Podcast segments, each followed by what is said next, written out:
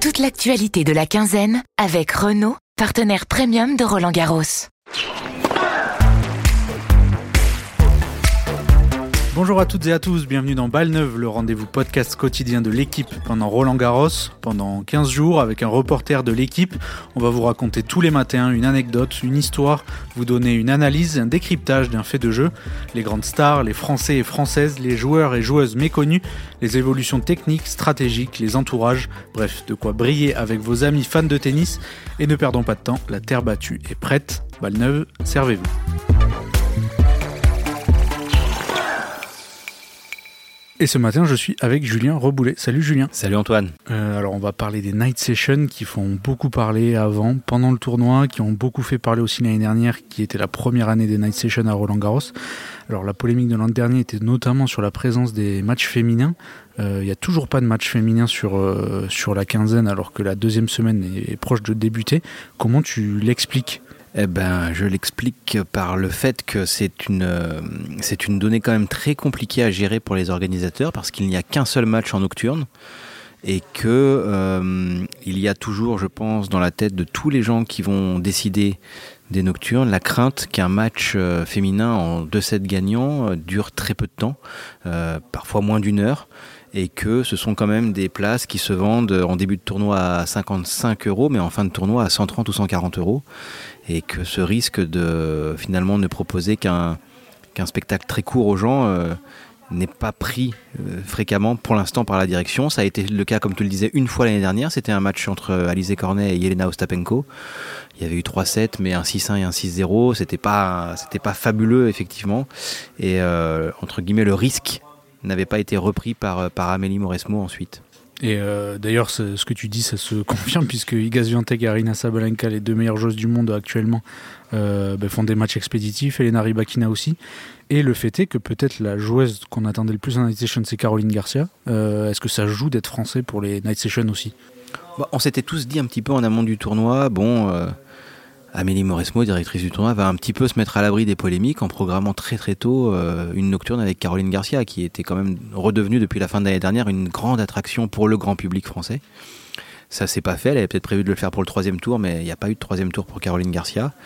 Euh, pour l'instant, il n'y a pas eu de match de filles, et surtout, on était un petit peu surpris euh, hier soir parce que euh, on se disait qu'il y avait une bonne occasion de mettre enfin un match féminin avec un duel entre euh, Mira Andreeva, la russe qui a 16 ans et qui joue déjà à un niveau incroyable, et Coco Gauff qui n'a que 19 ans et qui est quand même la finaliste de l'an dernier. Donc c'était une, un vrai beau, une vraie, une vraie belle affiche. Et finalement, euh, non, ce match se retrouve en diurne. Hmm. Et ce sera Alexander Zverev, Frances Tiafoué, donc ce soir en night session. Les night sessions, c'est pas aussi facile que ça à organiser parce que on n'a pas toujours des affiches à proposer. Par exemple, euh, il y a une partie de tableau qui est orpheline de plusieurs joueurs importants, dont Daniel Medvedev. Et par exemple, Gaël Monfils, qui a déclaré forfait contre Holger Rune, aurait sem- vraisemblablement été programmé en, night session. Le match a été annulé. Alors, est-ce que tu, peux expliquer un peu comment ça se passe concrètement l'organisation d'une night session? Déjà, qui décide et, comment, quels sont un peu les réflexes pour, l'organiser? Alors il faut se mettre des deux côtés. On va se mettre d'abord du côté des organisateurs. Et quand je dis organisateurs, c'est au sens large, c'est-à-dire qu'il y a bien sûr la direction du tournoi, mais elle n'est pas complètement seule à décider parce qu'en fait il y a des impératifs, en tout cas des, des facteurs dont il faut tenir compte, euh, notamment par rapport euh, aux diffuseurs qui payent les droits et euh, qui sont quand même puissants puisqu'ils mettent de l'argent dans le tournoi. Et selon les décalages horaires, selon les, bah, les castings, ça peut entrer en ligne de compte quand on décide du match qu'on mettra à cette heure-ci pour que justement, si c'est en décalage favorable ou défavorable, ça puisse être à une heure de grande écoute pour ces pays-là. On avait à l'époque, quand il y avait Kei Nishikori euh, qui était au plus haut niveau, c'était toujours une vraie thématique de mettre ce les matchs de Kei Nishikori à une heure qui soit accessible pour les Japonais.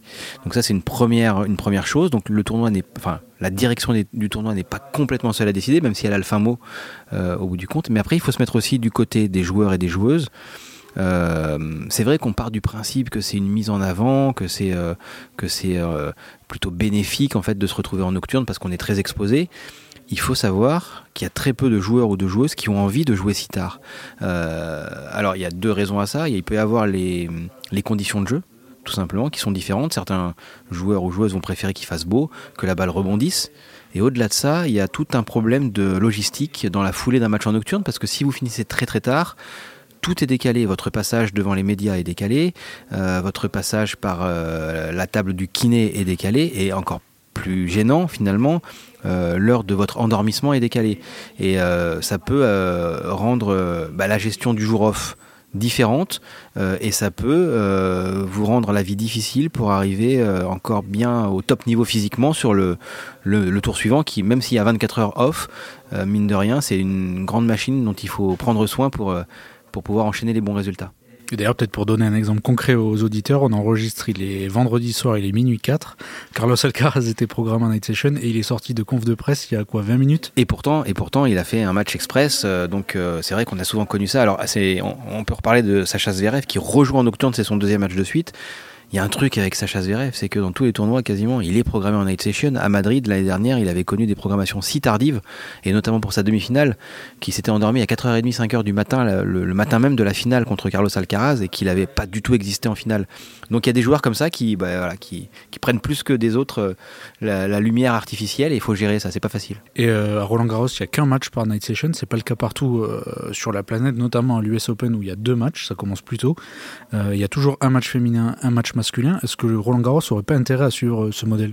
Bah, c'est un modèle qui fonctionne effectivement euh, à la fois à Melbourne et à New York, euh, qui permet d'avoir justement de, ne pas avoir justement de débat sur la parité, puisque comme tu le dis, il y a un match de garçon, un match de filles, parfois dans un sens, parfois dans l'autre.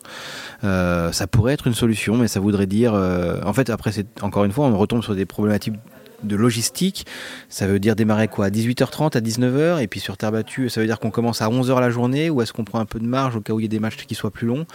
Euh, En tout cas, à ce jour, la Fédération française reste sur cette notion de un match en nocturne euh, à 20h30. Euh, il peut y avoir parfois des accidents euh, avec des fins de match où, il n'y a plus de métro qui, circule et où les gens euh, doivent se débrouiller, puisqu'il n'y a pas eu d'accord avec la RATP. Ça fait aussi partie des problématiques. Hein. Un tournoi doit réfléchir à la fois euh, bien sûr au confort de ses joueurs, mais aussi au, confort de ses spectateurs. Donc il n'y a pas de solution idéale. Il y a une double billetterie, donc ça fait rentrer beaucoup plus d'argent. Donc sur ce plan-là, le tournoi est quand même content d'avoir ces night sessions.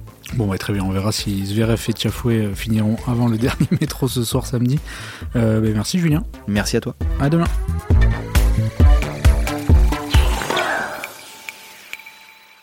Rendez-vous demain pour un nouveau podcast de la quinzaine avec Renault, partenaire premium de Roland Garros. Renault.